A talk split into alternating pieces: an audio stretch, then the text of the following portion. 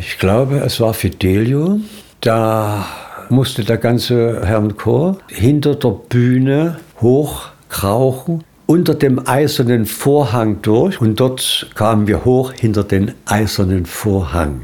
In dieser Zeit waren dann die Soldaten waren besetzt, dann in den Wuten an den Seiten, sogar mit scharfer Munition. Man dachte, es gibt eine Revolution oder sowas dort. Ja. Eine Revolution gab es nicht. Trotzdem war Kupfers Fidelie-Inszenierung ein Meilenstein. Den eisernen Vorhang kannten die Zuschauer überhaupt nicht. Der hat mit Feuer etwas zu tun, mit Schutz vor dem Feuer. Wobei das ja natürlich auch in jeder Hinsicht für den damaligen Zeit ein, ein, vieldeutiges Szenenmittel war. Der eiserne Vorhang symbolisierte die Grenze, durch die Europa in der Zeit des Kalten Krieges geteilt war. Auch die Berliner Mauer war Teil davon. Kein Wunder also, dass solch ein szenisches Mittel in der DDR für Irritation sorgte.